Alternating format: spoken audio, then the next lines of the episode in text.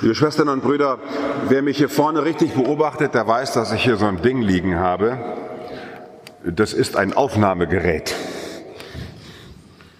weil ich meine Predigten hier aufnehme und dann werden die bei YouTube eingestellt und ein Podcast wird daraus gemacht und dann sind es Abonnenten, die mir dann auf, die mir dann zuhören, wenn sie im Auto fahren oder beim Bügeln oder Kochen oder wo immer auf den Fitnessgeräten einfach mir zuhören und sich dann vorstellen, was, wie ich hier vorne gestikuliere. Sie wissen, so Podcasts sind interessant, wenn sie so live aufgenommen werden, wenn man den Sprecher wirklich kennt. Ansonsten denkt man sich, mein Gott, wie redet der denn da?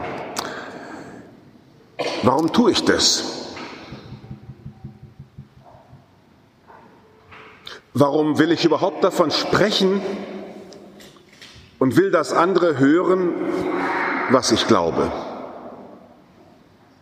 Was ist meine Motivation? Ja, natürlich habe ich auch Motivationen, die haben mit meiner Familie zu tun. Mein Papa hat Obst und Gemüse verkauft. Der hat sehr erfolgreich seine Ware angepriesen. Da sind die Händler in der kleinen Markthalle ein Klacks dagegen. Ein erfolgreicher Geschäftsmann. Ja, das liegt mir sozusagen im Blut und ich rede gerne und spreche gerne. Und ich stelle mich auch gerne dar. Ja, das mag ich auch. Ja, stimmt. Das gehört zu mir. Warum tue ich das?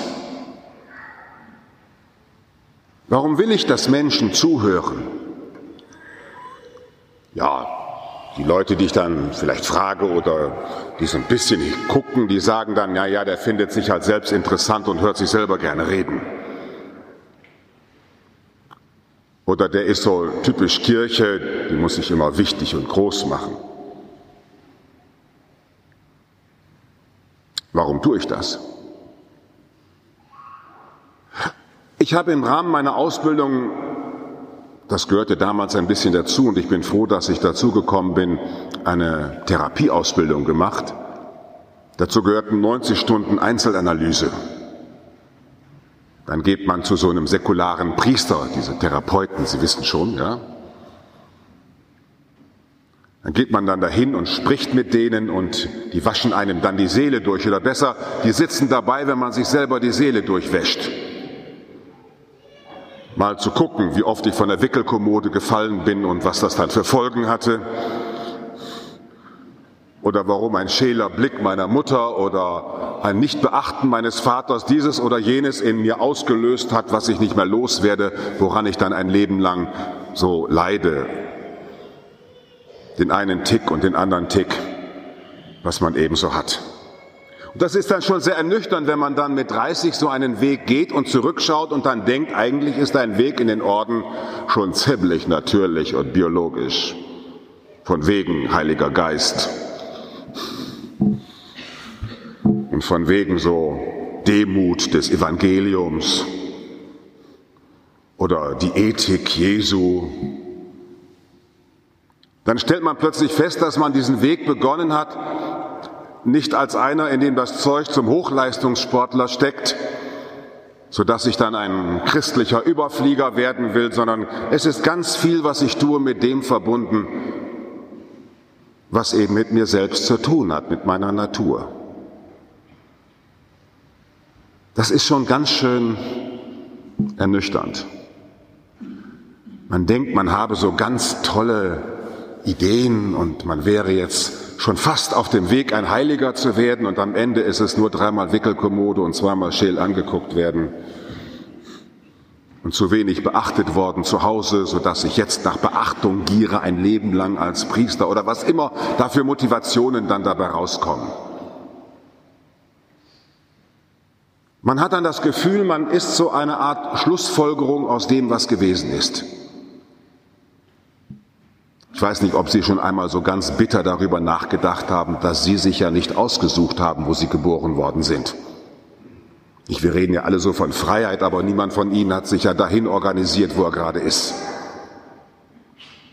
Und selbst, dass Sie jetzt heute hier sind, ob freiwillig oder unfreiwillig, hängt ja nicht damit zusammen, dass sie Gott weiß, was für hehre Ziele haben, sondern erstmal, sie haben sich vorgefunden mit dieser Oma und diesem Opa.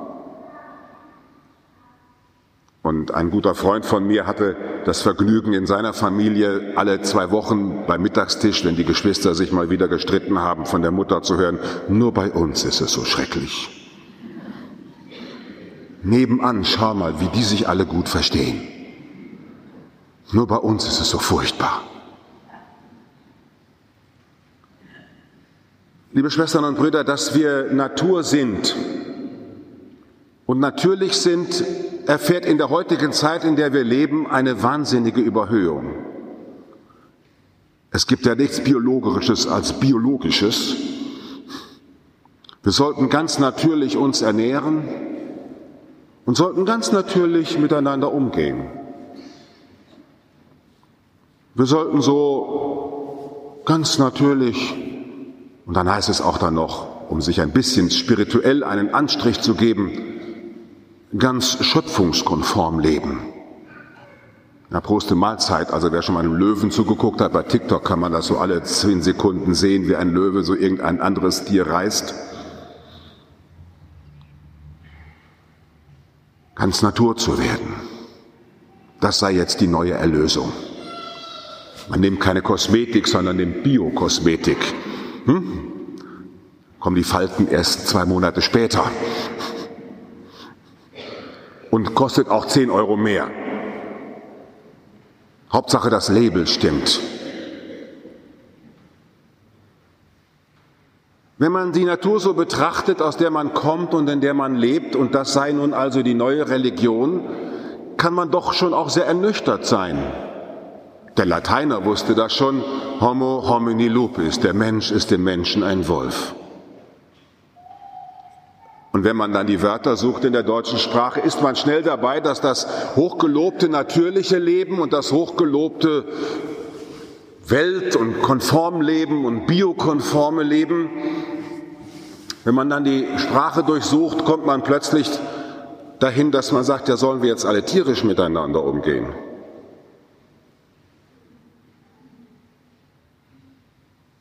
Und dann kann man schnell zu Konrad Lorenz gehen, der dann sagt, der Mensch sei eben ein instinktreduziertes Tier. Zwar auch ein biologischer Automat, aber nicht so ganz.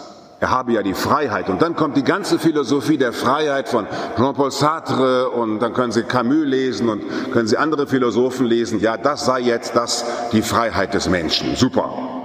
Also nicht die Natur, jetzt sind wir bei der Freiheit. Das ist jetzt das Tolle.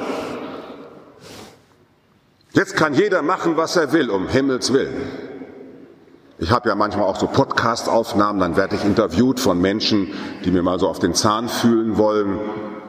Und wenn ich dann so ankomme, dass ich dem Evangelium folgen will und dass es mir wichtig ist, dass ich auf Jesus schaue, dann heißt es sofort, ja also, aber wo bleibt da die Toleranz und was ist mit den anderen? Ich kann jeden so annehmen, wie er ist. Ich sage ich nicht. Also ich möchte einen, ehrlich gesagt, um jetzt mal, bitteschön, der arme Herr Putin, aber ich möchte den Putin nicht einfach so annehmen, wie er ist. Den möchte ich schon mal ein bisschen heimleuchten. Und ich denke, Sie haben auch in der Nachbarschaft so manche Armleuchter sitzen, die leuchten vor sich her, da möchten Sie schon auch noch mal sagen, nee, dich will ich nicht so annehmen, wie du bist wenn du nachts um 23 Uhr seine, deine Anlage aufdrehst und ich liege mit Kopfschmerzen im Bett. Ist doch Quatsch zu sagen, den anderen annehmen, wie er ist. Will ich nicht. Ich möchte auch nicht, dass Sie mich so annehmen, wie ich bin. Ich möchte, dass Sie mich auch mal in den Senkel stellen. Und auch mal sagen, hey, nach den Feedback-Regeln natürlich. Ich habe gesehen, so geht es mir damit. Ich möchte, dass du nicht länger als 30 Minuten predigst oder sowas ähnliches. Wenn die Natur uns nicht rettet, liebe Schwestern und Brüder, und auch nicht die Philosophie und auch nicht die hochgelobte Freiheit, wenn wir uns da drin wirklich vertiefen, zu merken, richtige Antworten gibt es da auch nicht. Sie können Ihrem Kanarienvogel ja ruhig lange zugucken, aber so richtig Antworten auf den Sinn des Lebens gibt er Ihnen auch nicht.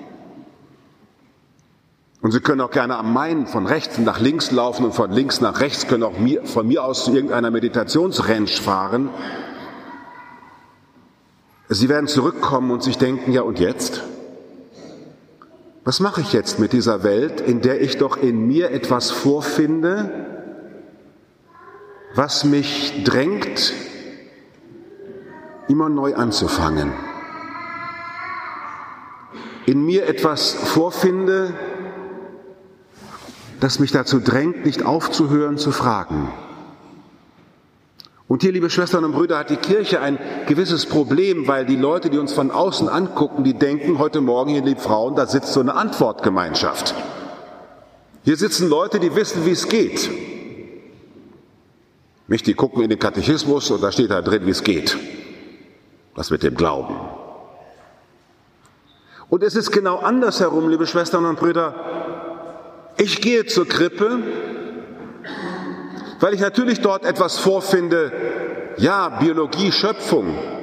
Dann kommt die Kirche mit ihrer Jungfrauengeburt da angelaufen und will eigentlich nichts anderes sagen, als zu sagen, hier gibt es eine andere Antwort als Logik. Eine andere Antwort, als dass aus dem Alten das Neue kommt. Das ist ja der große Denkfehler von Marx und allen, die glauben, dass wenn sich etwas richtig genug entwickelt, dann wird das ganz Neue sich entwickeln. Ja, Pustekuchen. Im Neuen ist ja immer das Alte enthalten, da muss schon was Neueres kommen als neu. Und darum sind wir hier versammelt, weil wir uns in Frage stellen lassen wollen.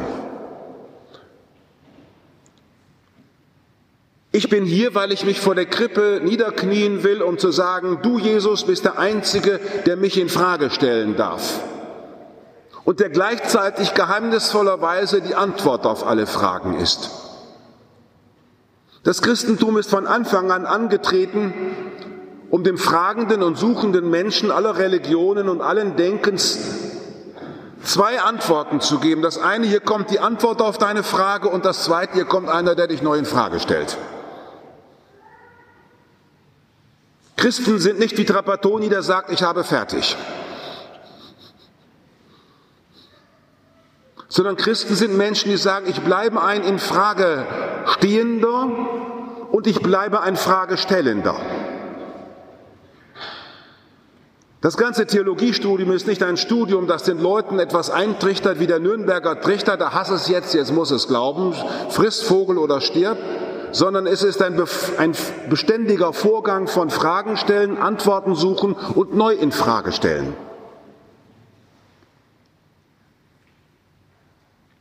Das Ereignis der Geburt Christi das seine Kraft davon hat aus der Auferstehung. Denn wie der Herr aus dem Grabe auferstand, aus der Natur zum Vater hinausging und zum Schöpfer der Welt zurückkehrte, so kam vom Schöpfer der Welt auch er in diese Welt hinein. Die Auferstehung ist so unlogisch wie seine Geburt.